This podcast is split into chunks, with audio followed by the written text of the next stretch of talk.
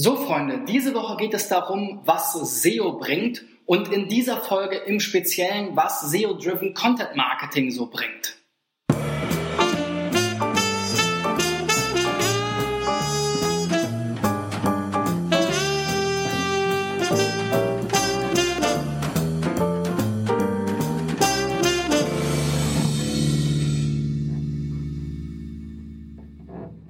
Ja, wenn ihr SEO-driven Content Marketing betreibt, dann wollt ihr natürlich zum einen spannende Inhalte produzieren, diese auch entsprechend im Netz verbreiten, aber am Ende eben auch damit langfristig organischen Traffic über Google und Co erreichen. Und das kann man sich im Vorfeld natürlich schon mal ein bisschen überlegen, was man überhaupt für Ziele hat und welche Themen man adressiert, welche Keywords dazu gehören, was für ein Suchvolumen dahinter steht und was man dann eben auch entsprechend realistischerweise überhaupt davon erwarten kann von so einer Kampagne.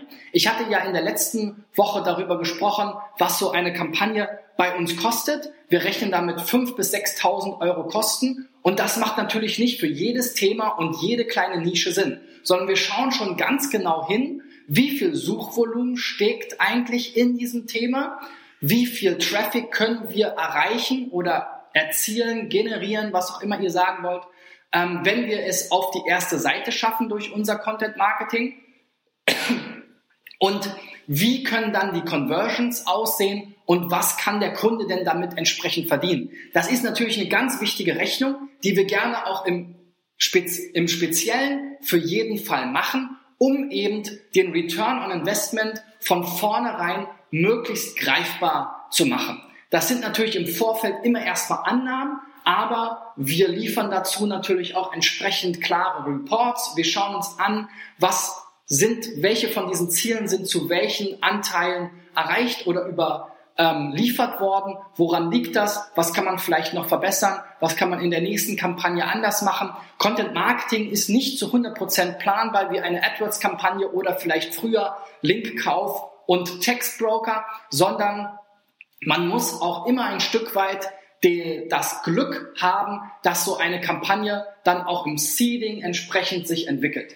Wir schauen natürlich im Vorfeld darauf, dass wir uns nicht Themen vornehmen, wo wir gar keine Ranking-Chancen haben, sondern wir gucken schon, dass dort in dem Wettbewerb, in dem Wettbewerbsumfeld, in den Suchergebnissen auch noch Platz für uns und unseren Kunden ist. Und wie gesagt, dass auch entsprechendes Traffic und Umsatzpotenzial dahinter steckt. Und wenn man diese Hausaufgaben im Vorfeld macht, ein bisschen Glück auch hat und dran bleibt, also es auch nicht unbedingt bei einer Kampagne belässt, sondern eben zwei, drei, vier, zehn Kampagnen vielleicht im Jahr sogar macht, dass man dann eben auch wiederum diesen sukzessiven Aufbau hat und diesen exponentiellen ähm, Effekt, weil natürlich jede Kampagne auch insgesamt und jedes Thema auch insgesamt auf den Trust, die Relevanz ähm, und die Stärke der Domain einzahlt. Das heißt, so eine Content-Marketing-Kampagne, wenn wir sie SEO-driven durchführen, hat nicht nur den einmaligen Peak vielleicht von so einem Social Media ähm, sondern bringt eben langfristig sukzessive immer mehr ähm, Besucher über die Suchmaschinen auf die Seite. Und natürlich gehört auch dazu, dass man das Thema Conversion und Conversion Rates dabei im Auge hat. Darauf versuchen wir am Anfang bevor wir das Thema gesiedet haben, also sprich weiterverbreitet haben, andere Dritte angesprochen haben und so weiter, ein bisschen zu verzichten, damit es nicht zu kommerziell ist, damit wir möglichst viele Leute natürlich auch zum Teilen und Verlinken ähm, anregen können. Später, wenn dann aber die Traffic-Zahlen entsprechend steigen, die Rankings sich verbessern, dann haben wir auch einen ganz klaren Prozess, wie wir eben dort auch dann die Conversion-Elemente integrieren und die Conversion Rate und damit den Ertrag und den Return on Investment sicherstellen können. Also Content Marketing aus SEO-Sicht kann viele Ziele erreichen. Zum einen einen kurzfristigen Traffic-Schub durch die Weiterverbreitung und einen gewissen gewisse Aufmerksamkeit, einen gewissen Bass, wie man so schön heutzutage sagt, aber vor allem langfristig Rankings zu hunderten Keywords, teilweise tausenden Keywords um ein Thema herum, weil wir das Thema eben holistisch aus allen Perspektiven so betrachten, wie es eben die Verbraucher im Internet auch lesen wollen. Und wir die Inhalte entsprechend sowohl textuell als auch grafisch als auch technisch versuchen so aufzubereiten, dass wir eben auch einen echten Mehrwert liefern können. Und dann beobachten wir eben, wie sich über die Wochen und Monate der Traffic in diesen Themen immer weiter steigert und die Rankings immer mehr ähm, festigen. Und wie gesagt, auch teilweise natürlich andere Landingpages, weil die Domain insgesamt zu dem Thema zur Autorität wird, eine höhere Relevanz bekommt und dementsprechend auch andere äh, Seiten wie die Startseite, wie gewisse Unterseiten, die vielleicht zu Produkten oder Kategorien gebaut wurden, auch entsprechenden gewissen Uplift miterleben.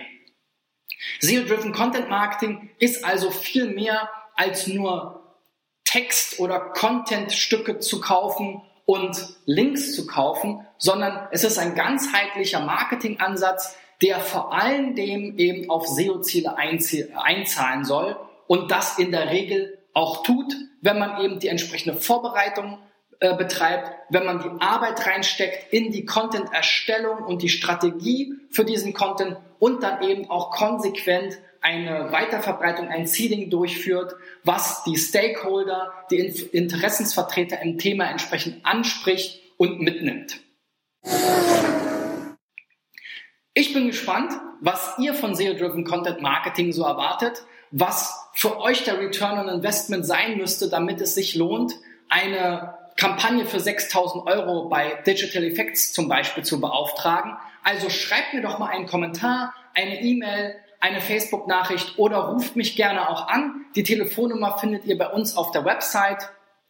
Und natürlich freue ich mich auch wie immer, wenn ihr das Ganze teilt, liked und euren Freunden davon erzählt. Und natürlich nicht vergesst, meine Kanäle zu abonnieren, damit ihr die nächste Folge wieder mitverfolgen könnt. Ich bedanke mich bei euch. Bis morgen, euer Christian.